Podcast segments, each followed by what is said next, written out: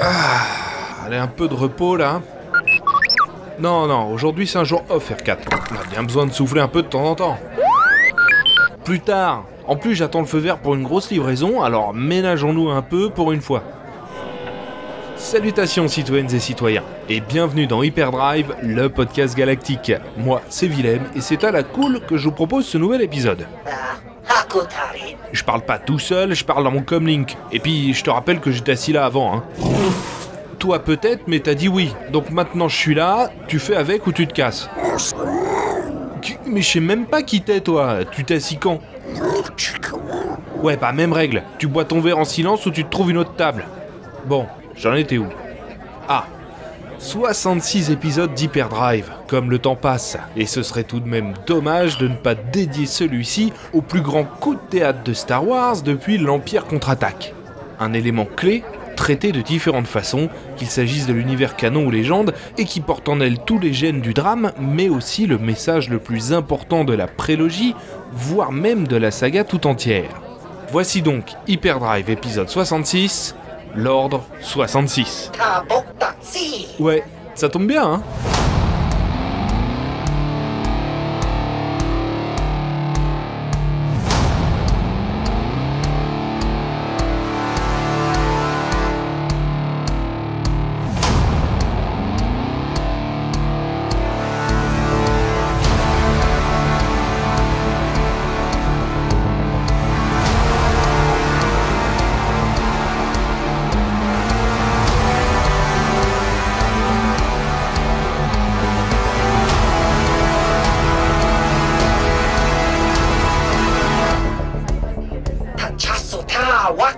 que c'était mieux avant. Je dis juste qu'avant l'arrivée de l'Empire, les Wookiees étaient quand même plus à l'aise dans la galaxie. Et si Trovarne était là, tu ferais moins le malin, mon gars. Ouais, mais vous, tout le monde vous a toujours détesté, hein. Je sais pas, ça vient sans doute du fait que la moitié d'entre vous êtes des mercenaires sans scrupules. Tu fais quoi, toi, dans la vie, tiens? Ouais, bah tiens, réfléchis à ça. Bref, parlons de l'événement. Celui qui transforma la galaxie pour les décennies à venir. Tout le monde se souvient de cette scène époustouflante concluant la revanche des Sith, ce moment de pur drame qui serre le cœur face à tant d'injustice, à l'idée même de voir le côté obscur remporter la partie. Alors qu'on le savait en plus que ça finirait mal. La prélogie devait s'arrêter avec l'avènement de Dark Vador. Et pourtant, l'Ordre 66, que personne n'avait vu venir, hein, rappelons-le, a sacrément secoué nos petits cœurs de fans et reste aujourd'hui encore un événement terriblement fort. Mais si vous l'ignorez encore, il y a deux visions de l'Ordre 66. Celle du canon officiel et celle de l'univers Legends. C'est bien. Par contre, c'est pas à toi que je parle. hein. Non, mais d'accord, effectivement. Mais c'est pas parce qu'une seule est considérée comme canon que l'autre est pas intéressante. D'autant plus que le canon du Lucasfilm par Disney se raccroche allègrement aux branches du Legends. Tiens, on parle de l'arrivée de Mara Jade dedans. Si ça c'est pas de la pompe, je sais pas ce qu'il te faut. C'est pas ce que je dis Ah, tu m'énerves à une vitesse record Ce que je dis, c'est que Star Wars Legends alimente très régulièrement le nouveau canon. Throne, Dash Rendar, Kessel, les Death Troopers, les Incinérateurs, les Républiques Commando, et j'en passe je sais pas combien. Quoi qu'on en dise, et imprime bien ça dans ton cerveau imbibé, le nouveau canon a beaucoup de mal à faire table rase du passé et pioche dans Star Wars Legends pour quasiment chaque nouvelle œuvre. J'en sais rien. En fait, je pense que d'une part, c'est plus simple que de partir de rien, faut l'admettre. Mais je pense aussi que c'est une façon d'accrocher les légions de fans de feu l'univers étendu, ce qui est à double tranchant. Car reprendre des personnages ou éléments de l'univers Legend c'est bien, mais encore faut-il en faire quelque chose d'au moins aussi bien.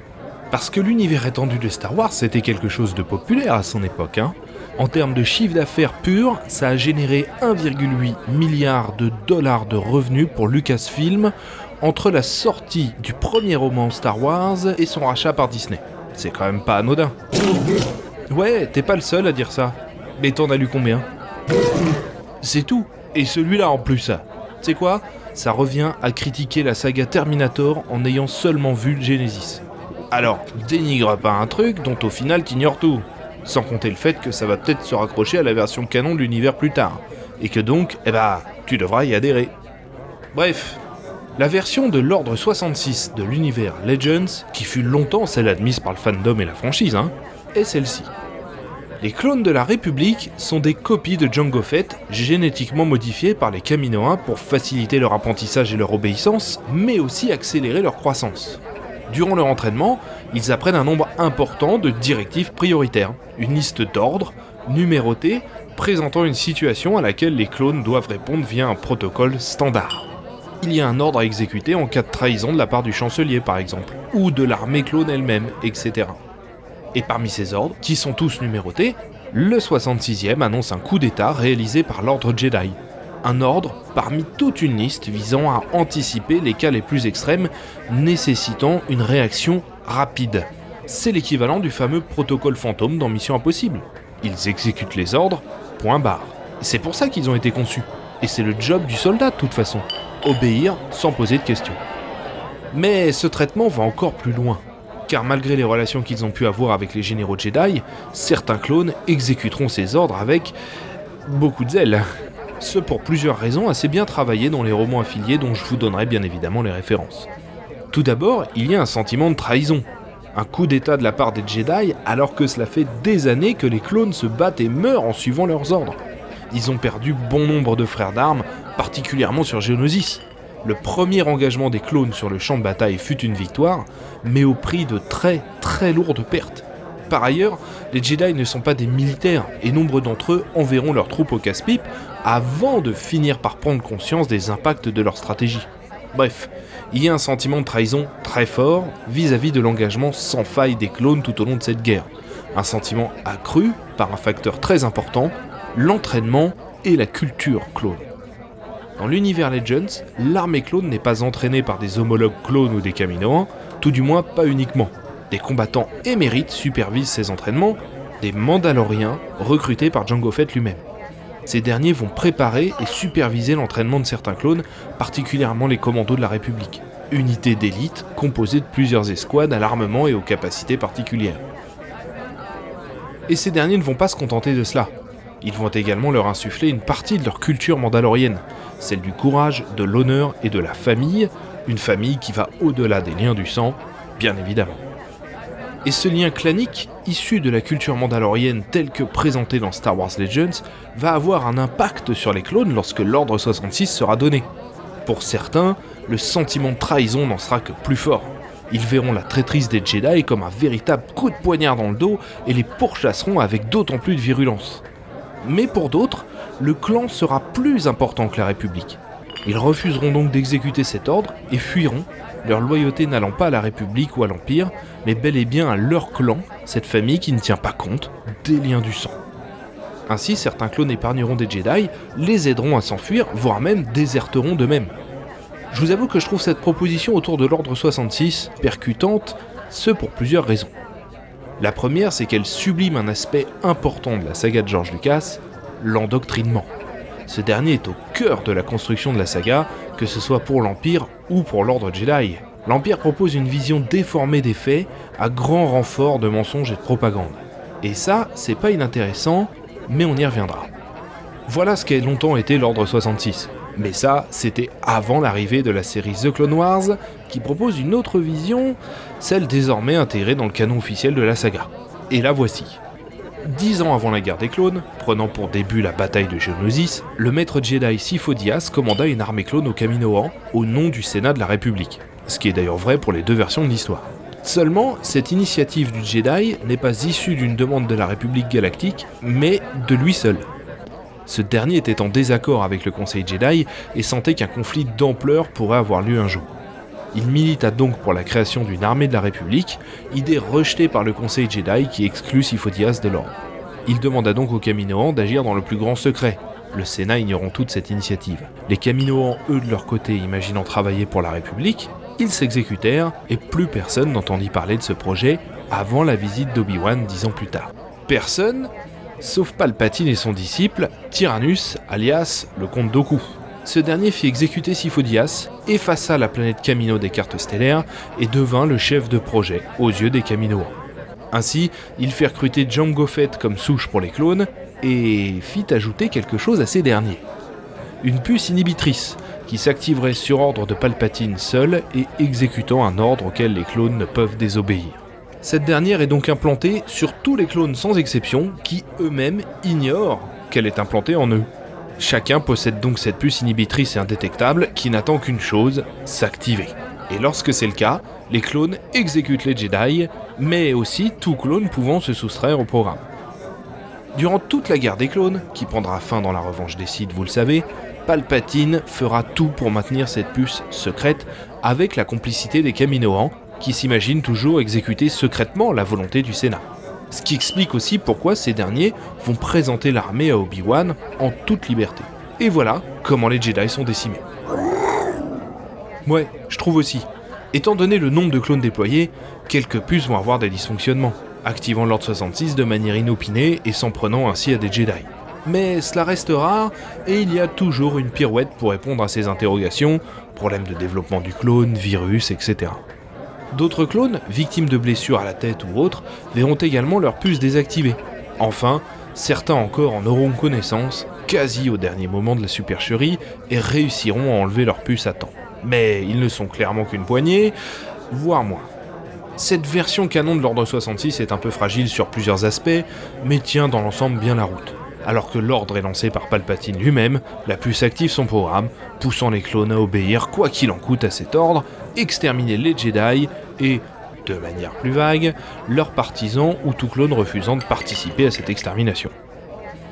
Voilà donc quelles sont les deux propositions autour de l'ordre 66, la programmation pour l'univers canon et l'obéissance aveugle pour l'univers Legends. Vous le voyez venir, mes faveurs vont plutôt vers celle de l'univers Legends. Ça va. Et puis arrête de la ramener, Blast. Oui, mais toi, je m'en fous de ton avis. Je présente juste le mien, là. Pourquoi est-ce que je préfère cette version? Eh bah, parce qu'elle ne repose que sur une seule chose, l'endoctrinement. La formation militaire qui pousse à obéir sans se poser de questions à ne pas remettre en question les ordres donnés par la hiérarchie, mais simplement à les exécuter. Pas d'accessoires technologiques renversant la table, pas de boutons à appuyer pour transformer les clones, être vivant et intelligent, qui pense, qui raisonne, en mouton docile, voire androïde. Non. Un bon soldat obéit aux ordres, on applique la doctrine, point barre. Enfin, la transformation de l'ordre 66 en une simple puce à laquelle le clone ne peut résister réduit drastiquement le message politique de la saga tout entière elle efface complètement la responsabilité individuelle et collective qu'induit la transformation d'une démocratie en dictature. Elle n'est plus le fait que d'une seule personne, Palpatine, unique grand méchant quasiment. Au final, seuls les applaudissements du Sénat, lors de l'avènement de l'Empire dans l'épisode 3, laissent encore suggérer aujourd'hui que c'est en liberté que les populations quittent la démocratie au profit du totalitarisme. Or, eh ben, c'est bien souvent ainsi que des démocraties tombent. Il y a eu et il y a encore aujourd'hui des coups d'État militaires, évidemment, mais bien souvent, le peuple soutient le changement de régime, et ils ont même souvent lieu de manière démocratique, mettant ainsi le doigt dans un engrenage qu'ils regretteront vite, et souvent pour longtemps. Ce fut le cas de César, mais aussi en 1938 en Allemagne, source d'inspiration importante de George Lucas pour son empire galactique. Et je n'aime pas cette déresponsabilisation générale, car elle est fondamentalement fausse, fictive. Dans les heures les plus sombres de notre histoire, il y a toujours eu des gens, des soldats, n'importe qui, qui ont fait quelque chose sans se poser les questions qu'il aurait été bon de se poser, qui ont laissé faire quelque chose qui n'aurait pas dû avoir lieu, qui se sont cachés derrière l'ordre pour justifier leur absence de morale, qui ont pensé à un bénéfice individuel immédiat au lieu des conséquences sur le long terme pour le groupe, bref. Bon, bien évidemment, ils ont rarement fait choix en liberté. La propagande et la pression extérieure est souvent très forte mais mettre le doigt dessus dans le cadre de l'avènement de l'Empire était très intéressant. C'est d'ailleurs pour beaucoup tout l'intérêt d'une œuvre de science-fiction. Dans les heures les plus sombres de notre histoire, la responsabilité indirecte est un enjeu fort, qu'elle soit individuelle ou collective. Elle a été au cœur du procès de Nuremberg et fait encore aujourd'hui débat chez les philosophes et même dans le droit. Et c'était le message fondamental de l'ordre 66 tel que présenté dans Star Wars Legends. L'engagement individuel participe à l'oppression. Une oppression qui sera terrible dans l'univers de la saga, malgré ce que dit l'autre barve là. Une extermination des Jedi, des accords avec des organisations criminelles sans scrupules telles que les Hutt ou le Soleil Noir, mais aussi le retour de l'esclavagisme avec les Wookiees, et ce ne sont pas les seuls. Sans oublier le fait que ces conséquences amenaient vers ce que les fans aiment tant dans Rogue One et d'autres films, un univers plus gris et moins manichéen. Des Jedi se mettaient à soutenir les séparatistes, tel que c'est le cas dans Dark Times par exemple, Certains personnages parvenaient à convaincre des clones qu'ils faisaient fausse route, des clones doutaient de ce nouvel empire, voire le combattaient. C'était très intéressant et beaucoup plus ambivalent que n'importe quel film ou série Star Wars considéré comme tel aujourd'hui. Mais le canon officiel a parlé, l'ordre 66 est et restera une puce implantée dans le cerveau des clones. C'est dommage, mais c'est ainsi, alors allons de l'avant.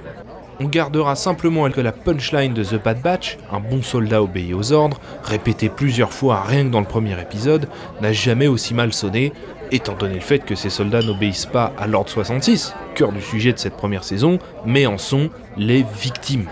Ils n'obéissent pas, ils sont programmés pour le faire. Ainsi, c'est bel et bien la vision de Dave Filoni qui restera. Une vision validée par George Lucas à l'époque d'ailleurs. Hein. C'est un virage serré qui a été pris par le grand concepteur lui-même. D'ailleurs, Dave Filoni vient d'être bombardé directeur créatif au sein de Lucasfilm. Une promotion sans annonce officielle, donc on sait peu de choses sur ses attributions et l'impact que cela va avoir sur les prochains projets de la franchise. Par contre, on sait qu'elle a eu lieu il y a déjà plusieurs mois. Et on en sait également un peu plus sur le contexte actuel via un article fleuve de Variety sorti récemment. Ah, ça t'intéresse d'un coup? Non, c'est pas le sujet. Bon d'accord, il y est annoncé la prise en main totale de Disney par Bob Chapek, et ce dernier a pour projet de réorganiser l'intégralité du groupe. Je vous la fais courte, mais on y annonce une structure plus hiérarchisée, avec un PDG allant plus dans la délégation que son prédécesseur, Bob Iger, qui se comportait plus comme un chef, contrôlant et avalisant lui-même beaucoup de choses. Chapek, lui, se voit plus comme un manager. Ainsi, il semblerait, car on a peu de détails pour le moment, que des personnes intermédiaires soient nommées pour avaliser le travail des studios notamment, sans que Chapek ait à interférer ou à trancher. Mais c'est une autre histoire. Non, je te dis, on y reviendra tranquillement en temps voulu. Inutile de spéculer des plombes pour tomber à côté ensuite. Eh bah, t'as qu'à t'abonner au podcast, et tu mettras 5 étoiles tant que t'y es. Bref, voilà ce qui conclut cet épisode d'Hyperdrive, le podcast galactique. Merci beaucoup pour votre téléchargement. Et si vous souhaitez soutenir ce podcast et la liberté sur la bordure extérieure, n'hésitez pas à rejoindre la Guilde des contrebandiers sur Tipeee. Les envois de ce mois-ci ont été effectués. J'espère que vous avez toutes et tous reçu tout ça sur votre planète. Que la force soit avec vous. À très bientôt. Bon, qui paye son verre Je sais pas, je viens de, vous venez de m'écouter pendant 10 plombes là, ça mérite pas un petit quelque chose? Ah, voilà. C'est pour ça que les Rodiens on les aime bien. Personne n'aime les radins.